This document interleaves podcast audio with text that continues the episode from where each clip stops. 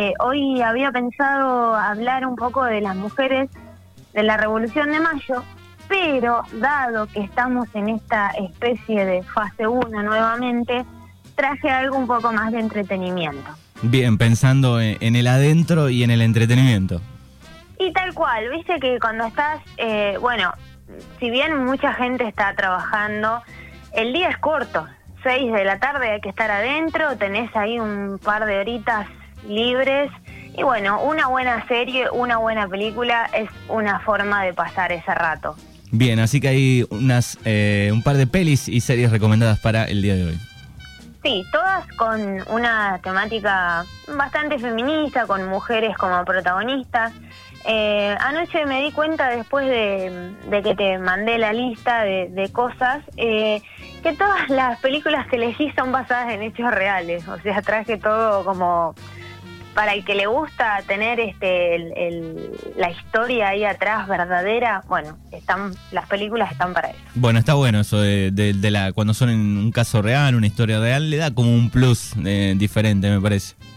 Sí, sí, es como que te deja maquinando, al, al menos a mí me deja maquinando de otra manera esas películas así cuando te tiran O a veces, sí, o a veces decís, o te preguntás después de mirar, decís, es increíble que haya pasado esto, no lo puedo creer.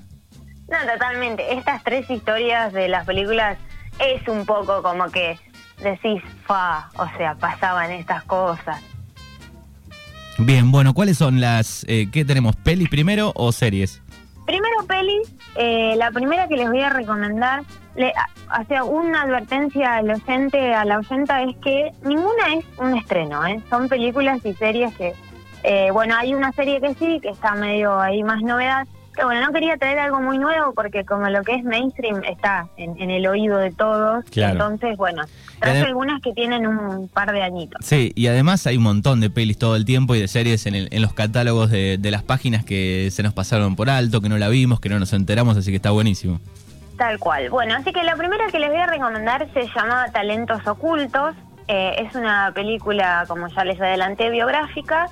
Es del 2016 y está basada en un libro de, de Margot Lee Shetterly y cuenta la historia de eh, la matemática afroamericana Katherine Johnson y sus dos colegas, eh, quienes trabajaban en, esto lo tengo que leer porque es muy largo, División Segregada de Cálculo del Ala Oeste, de un centro de investigación eh, que básicamente las chicas lo que hicieron una pavadita, ¿eh? ayudaron a la NASA en la carrera espacial. ¡Wow!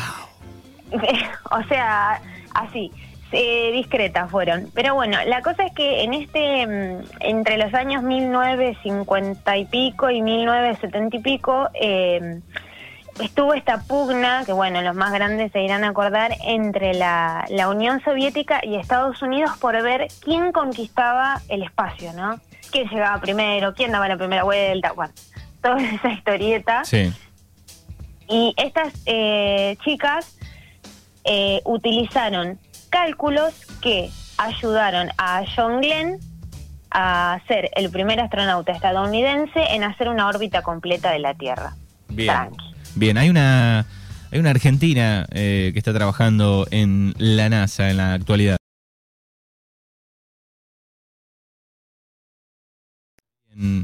No sé en qué parte, pero creo que colaboró eh, en la salida de, de alguno de los satélites o algo de- del último tiempo que mandó la NASA al espacio.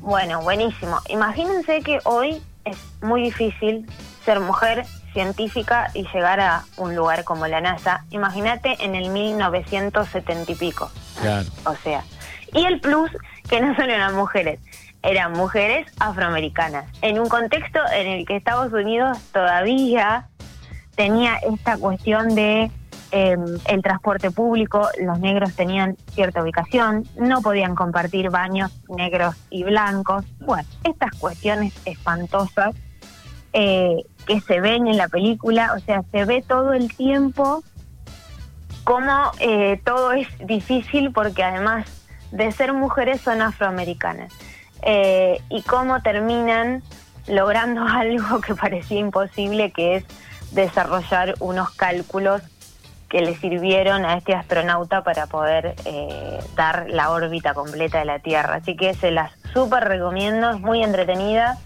eh, y estás todo el tiempo como con cara de, ay, qué espanto, porque realmente cosas que muestran eh, son, son bastante feas.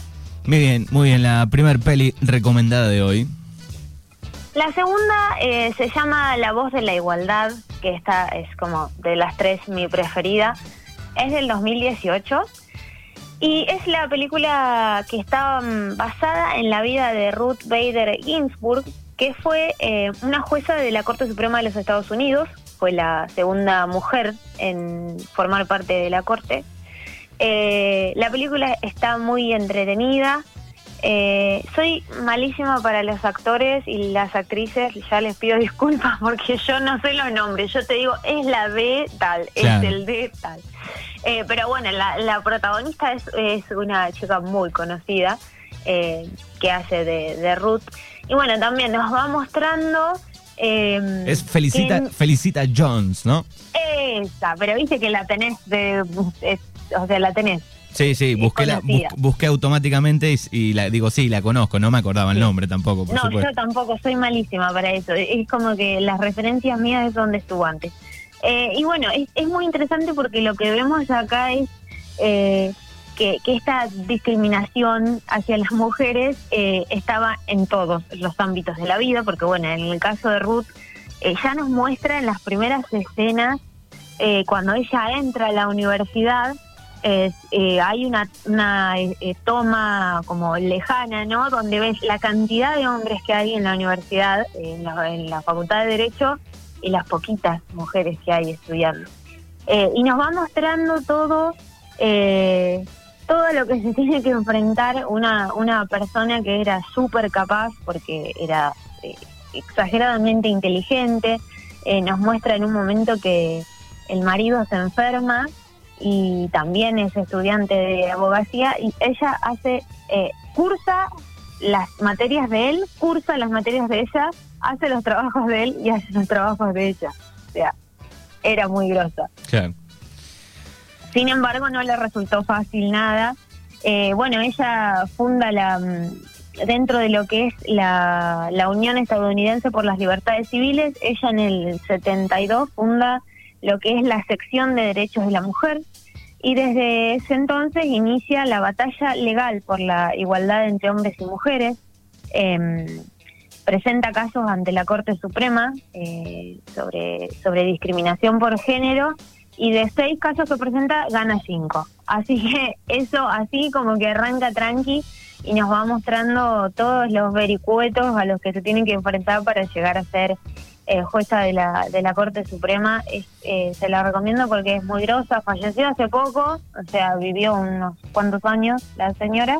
Así que si, si les gustan las leyes y demás, se la supo recomiendo. Bien, es de Prime Video, pero pueden este, googlearla, tal vez esté. Pero si hoy está, hay que buscar nomás. Hoy está todo, ¿eh? hay que navegar y aparece. Si no está en alguna de las tantas plataformas que ya hay, eh, en algún lado está siempre. Sí, por ahí, bueno, la calidad no no no sea la mejor, pero pero sí, yo hace, hace un tiempo la volví a ver y estaba por ahí. Muy bien. Las redes. La voz de la igualdad. Número tres. Eh, la tercera es eh, Las sufragistas. Esta es del 2015 y mm, las actrices son hiper reconocidas. Está Meryl Streep, que bueno, señora genia. Y está, em, bueno, otra vez con los nombres no, eh, la mala de Harry Potter. La mala de Harry Potter. Elena em, es la de Nola Holmes. Bien, la señora de Nola Holmes. Sí. vos sabés quién es, Manuel. Eh, esta la vi, esta la vi, ¿eh? Esta es la de, es la de una, eh, se me mezcla con Elena Holmes, activista, ¿no? Claro, la sufragista es, em, lo que nos cuenta es lo que la historia de las primeras participantes del movimiento británico en favor del sufragio femenino, que es ahí por los principios de 1900. Eh, tiene un dato de color interesantísimo que ayer mientras lo preparaba la columna lo encontré. Es la primera película comercial de la historia que se filmó en el Parlamento de Reino Unido. Una locura. Mira vos. Sí, eh, dice que como bueno, como la temática les pareció interesante, lo, permitieron filmar ahí. La verdad que eh, me pareció re curioso. Em, bueno, a mí me gusta mucho esta película porque mm, nos muestra eh, algo que, que para mí es básico y es que ningún derecho se conquista pidiendo por favor, gracias y estando todos tranquilos. Eh, nos muestra eh, algo que por ahí en el imaginario colectivo yo siento que la gente a veces tiene una idea como em, de que las mujeres antes no estaban enojadas o de que em, los, los logros que consiguieron las feministas de, esos años fueron em, esto, pidiendo por favor y tranquilas, y no. Rompen todo, se pudre todo.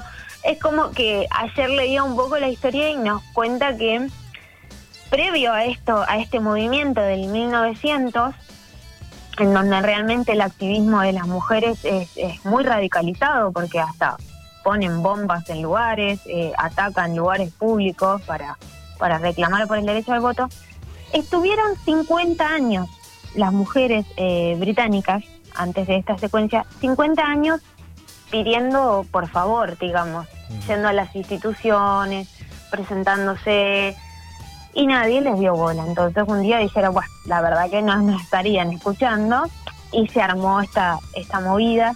Ahí la historia se centra también en, las historias como personales, ¿no? De qué les pasaba a las mujeres que se empezaban a comprometer con este activismo, no les resultaba nada fácil.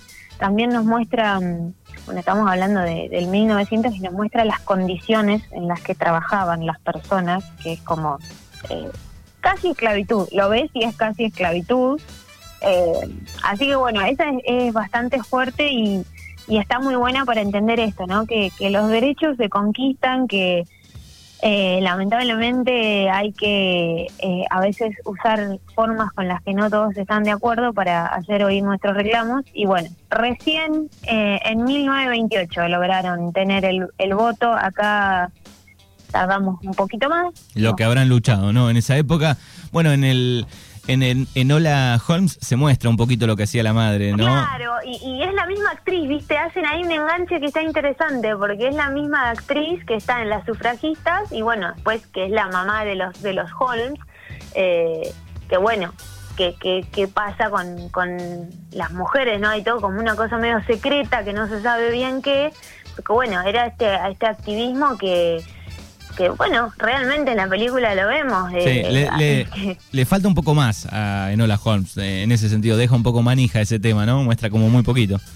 Y sí, es como que se centra en que, que, está bueno igual, ¿no? En que, en que la, la piba es una, una verdadera Holmes, ¿no? Es inteligente, es curiosa, es, es ¿Qué familia, Qué familia la Holmes. no, esa película es buenísima porque te, es, es un cotolengo, pero, pero es muy, está muy bien la historia y sí, es como que deja ahí medio por la mitad la militancia, podríamos decirle, de la madre, pero bueno, es un poco esto que, que muestran las sufragistas y bueno, tiene actrices muy, muy, muy grosas, así que se las súper recomiendo. Bueno, las tres películas entonces recomendadas para eh, este día jueves que pueden mirar eh, después de las 6 de la tarde o el fin de semana.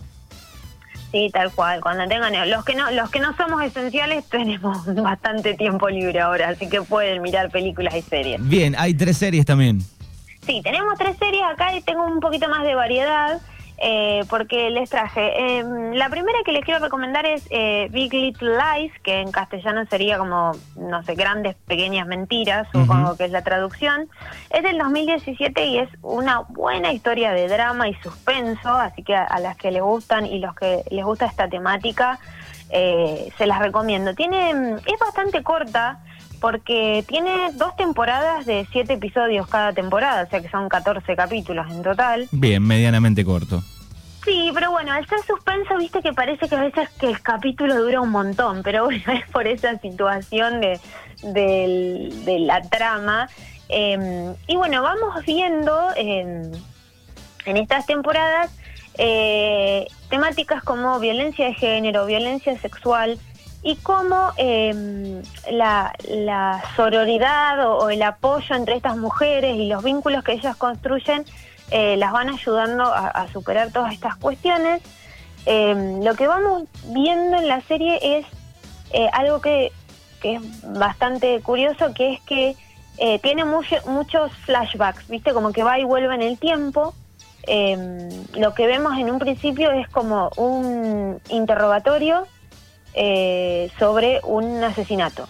Y no vamos a saber hasta bastante avanzada la serie ni, ni quién fue eh, la persona asesinada ni, ni quién fue su victimario. Entonces, eh, lo que vamos viendo es esto, ¿no? Eh, un poco de, de, idas y vueltas en el tiempo mientras nos va contando las historias particulares de estas mujeres. Sí, a mí me, mata la, la, edición de por lo menos los últimos años, todo lo que es miniserie viene editada así, con un flashback y te van contando la historia y en, algún, y en algún momento sobre el final eh, se une, ¿no? La, el flashback, lo que viene de atrás, el pasado y, el presente está bueno. Me parece que lo agiliza un poco también. Viste que estábamos acostumbrados a ese formato un poco de, bueno, primero pasaba todo esto y después todo lo otro, ¿no?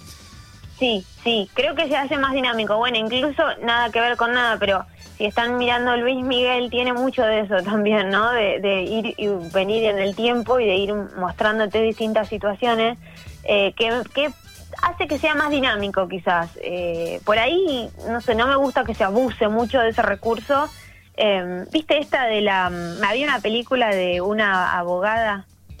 Eh, bueno, el título es larguísimo, pero era sobre una abogada penalista que trabaja con sus alumnos. Bueno, esa abusaba mucho de ese recurso. Estaba muy buena, eh, pero por un momento era como que te mareaba. Yo las, últimas cuatro o cinco, las que son por lo menos miniserie, que son pocos capítulos, eh, tienen todas ese recurso.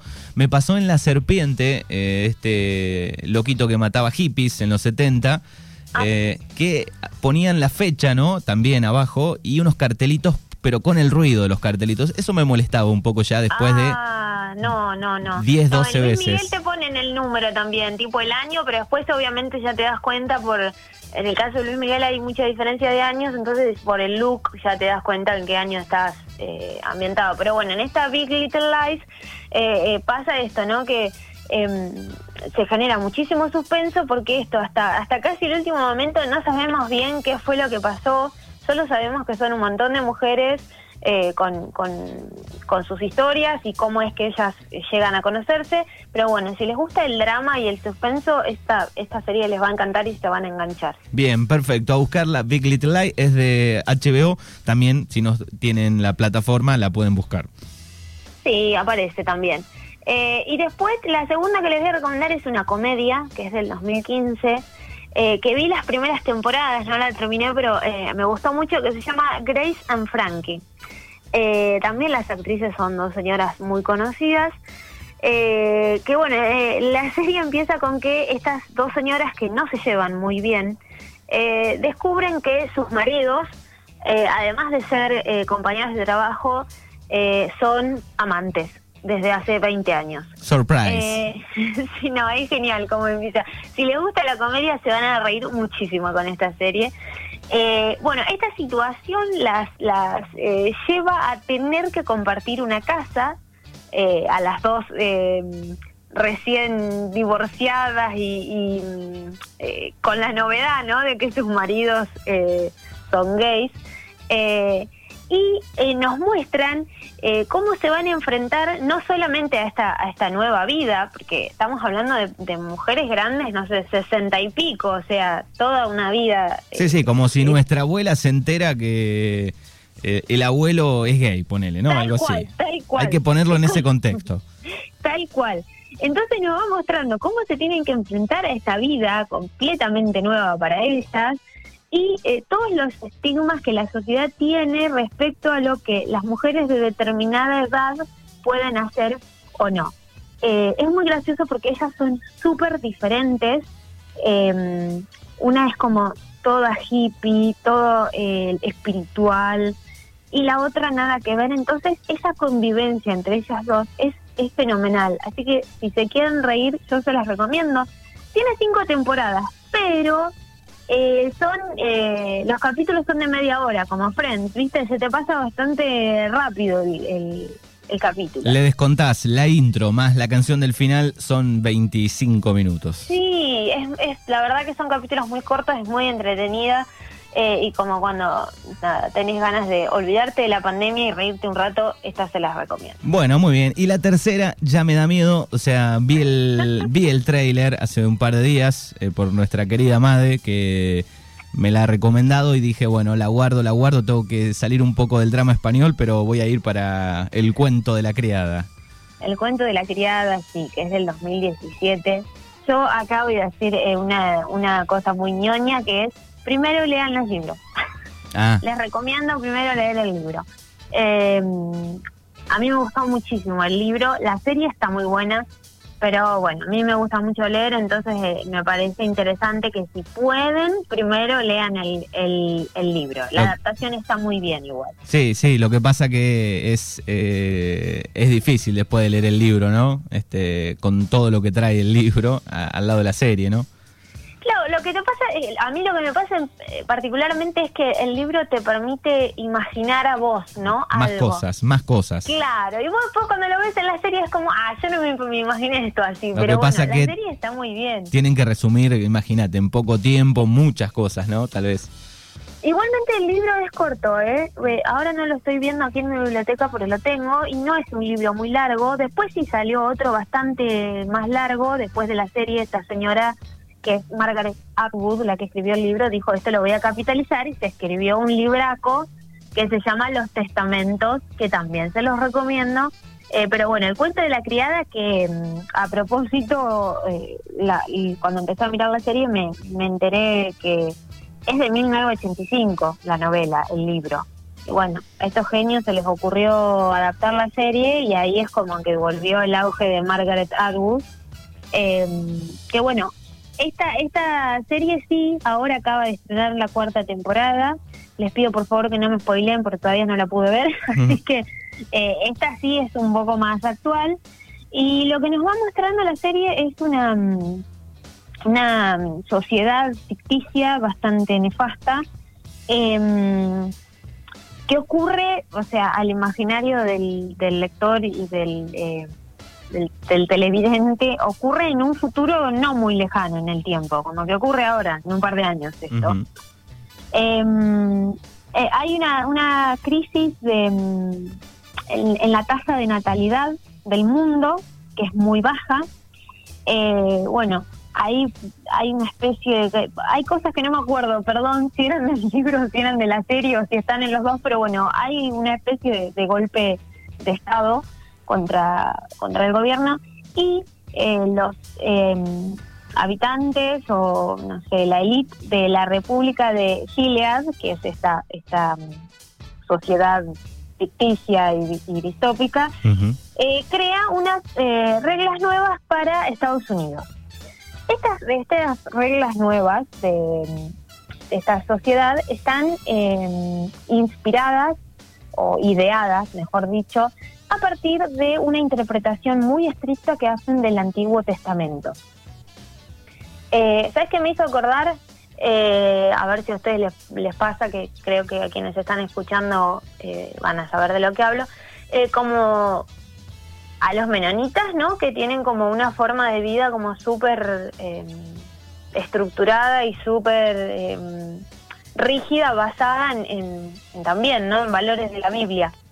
Claro, sí, sí. Bueno, no vemos cosas, eh, quizás, eh, espero que no, ¿eh? Espero que eh, lo que vemos acá en la serie es muy tremendo, pero bueno, quiero, quiero mm, decirles como para que tengan una idea de algo así tan estructurado, con sus reglas bien marcadas, con sus vestimentas bien determinadas, bueno, eso está en esta, en esta serie. bueno, lo que vemos es una sociedad que se organiza por, por castas muy marcadas, eh, las mujeres somos claramente ciudadanas de segunda o no sé, de tercera, creo. Y lo que em, deciden eh, los, los políticos, de los líderes políticos de esta República de Gilead es reclutar eh, obligatoriamente, o sea, no es algo voluntario, a las pocas mujeres fértiles que quedan en el país y las convierten en criadas. Eh, esto es, eh, yo se los recomiendo que la vean porque es muy impresionante, es muy fuerte. nos muestran que, eh, bueno, estas personas son secuestradas, eh, son llevadas a un lugar donde se les enseña a ser criadas, donde las entrenan, donde las corrigen y las educan. ¿Qué van a hacer estas criadas? Van a ser asignadas a un hogar de un líder político, donde van a sufrir violaciones eh, con muchos rituales para quedar embarazadas y darles hijos a las eh, élites de la República. Es fuertísima la trama, ¿eh? Es fuertísima, las escenas son muy fuertes, que algo que por ahí en el libro uno por ahí no se imagina tanta crueldad, pero en la serie hay mucha crueldad. Em, y lo que vamos viendo en, el libro y en la serie es em, que una de las criadas, que se llama Defred, va narrando la historia de su, de su vida diaria como criada, lo que hacen, lo que no hacen, lo que pueden hacer, lo que no pueden hacer. Eh, es realmente es muy, muy impresionante. Y a la vez esta mm, criada va intentando como reconstruir o recordar cómo era su vida antes. Porque, insisto, esta era una persona común y corriente que tenía una vida y que es secuestrada para ser reclutada como criada para que em, los hijos de las élites de esta república puedan seguir teniendo hijos. Porque, bueno, como, como recordamos que eh, al, principio de la serie empieza con esta crisis de tasa de natalidad en el mundo, como que no hay personas futuras. Em, y un dato de color que es bastante fuerte eh, que también lo, había leído hace un tiempo cuando conocí la serie, es que Margaret Atwood, la escritora del cuento de la criada, se inspiró eh, en el robo de bebés de la dictadura militar argentina. Eh, sí. No tenía ese, ese, ese dato. Sí, se inspiró, ella en realidad va contando que se inspiran en, bueno, en muchas cuestiones crueles del mundo como las guerras, como las dictaduras y demás, y que eh, esto de, bueno, estas mujeres que eh, son violadas y, obligadas a, parir para, para después eh, quitarles ese bebé y dárselos a los miembros de la élite, lo tomó de esto que hacía la dictadura militar, que era, bueno, tener cautivas a las, a las mamás hasta que tenían a sus bebés, dárselos a militares y después matarlos. Eh, esto mm, es muy fuerte, cuando lo leí la primera vez fue como wow.